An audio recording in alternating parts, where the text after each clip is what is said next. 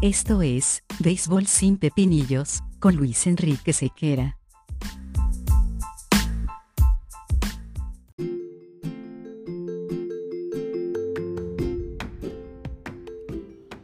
¿Qué tal amigos de Béisbol sin Pepinillos? Reciban la más cordial bienvenida a una nueva entrega de nuestro podcast. Y decimos nuestro porque ustedes lo han hecho suyos. Y bueno, si ustedes quieren agarrárselo para ustedes no hay ningún problema. Siempre me escriben y siempre me comentan a través de nuestras redes sociales, arroba sequeranet, tanto en Instagram como en Twitter. Otros lo hacen directamente al teléfono, a través del WhatsApp, los que tienen mi número. Y esto también se agradece porque de alguna forma están pendientes de comentar algo que yo aquí con mucho cariño hago para todos ustedes. Hoy vamos a estar hablando de un pepinillo que a muchos les gusta y a otros no tanto, como el pepinillo en líneas generales. Y es el juego de las estrellas y la votación para escoger a quienes van a participar en este evento que psicológicamente marca la mitad de un calendario, aunque no sea la mitad matemática exacta. Cuando se produce el Juego de las Estrellas, siempre han pasado un poquito más de los 81 juegos que sí marcan de verdad la mitad del calendario de grandes ligas. Entonces, en el pasado, el Juego de las Estrellas significaba mucho. Yo recuerdo que en Puerto La Cruz yo esperaba con, con mucha expectativa todo lo que iba a ser el Juego de las Estrellas y estaba pendiente. Ya cuando estaba un poquito más grande, que vivía en Caracas, entonces la transmisión era un poquito más eh, cercana, más, más, más, más viable para, para poder verla. Y uno se acostaba tarde viendo el juego y todo era una maravilla. David Concepción quedó más valioso en una oportunidad, en un juego de las estrellas por allá en el año 82. Y todo fue un espectáculo. De hecho, yo ese trofeo pude verlo una vez que fui a la casa de David Concepción y no dejé de agradecerle a Dios por haberme permitido estar en este trabajo que tantas satisfacciones me ha dado en materia de conocer gente histórica dentro del béisbol y poder también apreciar quizá alguna memorabilia de este tipo como la del trofeo que ganó David Concepción o los trofeos de campeón mundial que también tiene David Concepción en su casa en, en Maracay. Entonces el Juego de las Estrellas antes para mí significaba algo muy bonito. De un tiempo para acá, no sé, el juego como tal me parece como algo tonto, como algo soso. Quisieron darle una entidad, alguna oportunidad que si el que gana tiene ventaja de ser local en la Serie Mundial, cosa que quitaron afortunadamente. Eh, y apareció, para beneplácito de los organizadores y de la gente del negocio, apareció el derby de jonrones, que hoy por hoy quizá despierta y genera más atención que el propio juego de las estrellas. Entonces, eh, el punto es que es un espectáculo y un negocio. Si no pregunten a la gente de Atlanta que lo iba a albergar este año y por cuestiones de política electoral, eh, cambiaron la sede para Denver, en Colorado. Entonces, en un parque en el que tradicionalmente se conectan muchos honrones, imagínense ustedes la dimensión de los batazos que se pudieran estar conectando en un derby de esta naturaleza. Así que es mucho lo que se espera en materia de espectáculo per se en cuanto a la distancia de los batazos.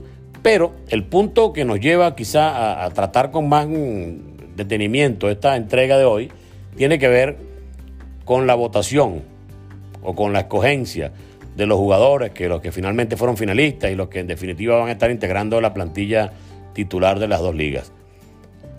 No hay una norma que dice los elegibles a este juego de las estrellas sí o sí tendrán que ser aquellos jugadores que en el año en curso estén viviendo una temporada digna de ser exaltada y digna de ser eh, homenajeada con una presencia en el juego de las estrellas. Eso no lo dice la, planilla a la hora de usted votar. Si fuese así, muchos jugadores que hoy por hoy son grandes estrellas, pero que están lesionados y que no van a regresar en el futuro inmediato en esta campaña, no tendrían el más mínimo chance de estar presentes siquiera en las votaciones o en las papeletas o en las boletas electrónicas, que es ahora la, manera en la cual se, se escogen a los participantes en el Juego de las Estrellas.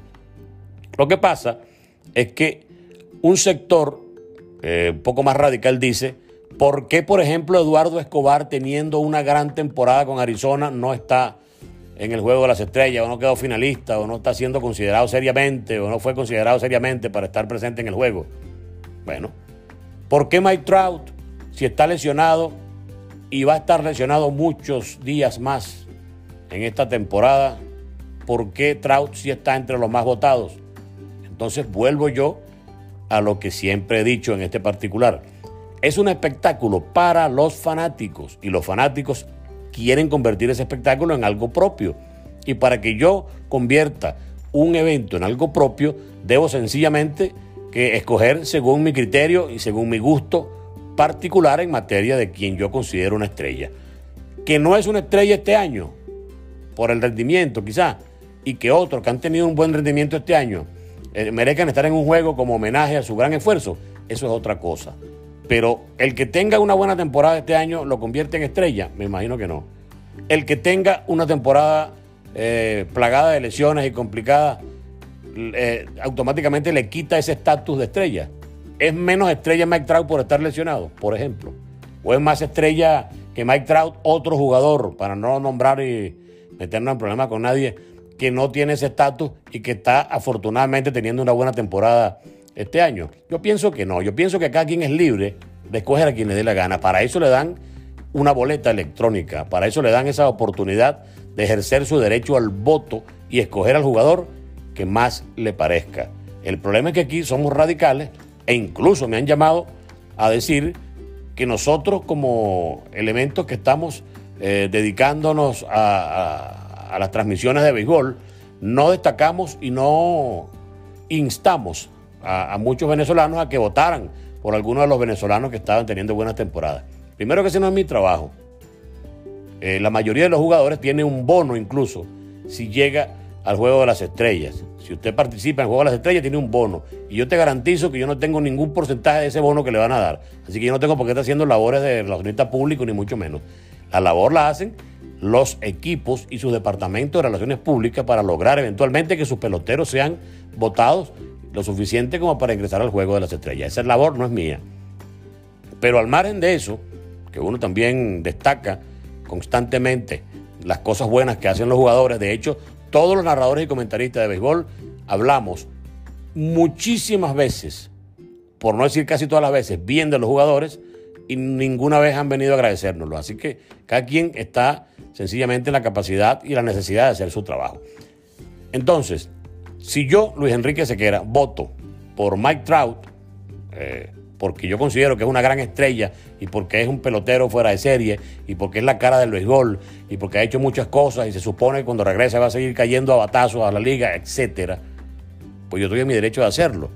Como está en su derecho de no hacerlo otro que diga, no, yo no voy a votar por alguien que está lesionado, por el hecho de que hay otro que tiene una temporada muy superior y que está haciendo un gran esfuerzo y merecería estar en ese juego de la estrella. Las dos posiciones son respetables. Lo que no es respetable es la exigencia a los medios de comunicación de que se hagan solidarios automáticamente por el hecho de que es venezolano, porque es dominicano, porque es mexicano, porque es puertorriqueño.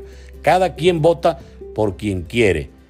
Y no es casualidad que Ronald Acuña esté ocupando los primeros puestos en cuanto a los más votados en, entre los jugadores que van al juego de las estrellas. Ni que Salvador Pérez también esté en los primeros lugares y que José Altuve tenga todo el chance del mundo de estar abriendo en el juego de las estrellas porque sus temporadas y su calidad como jugadores así lo, lo respaldan.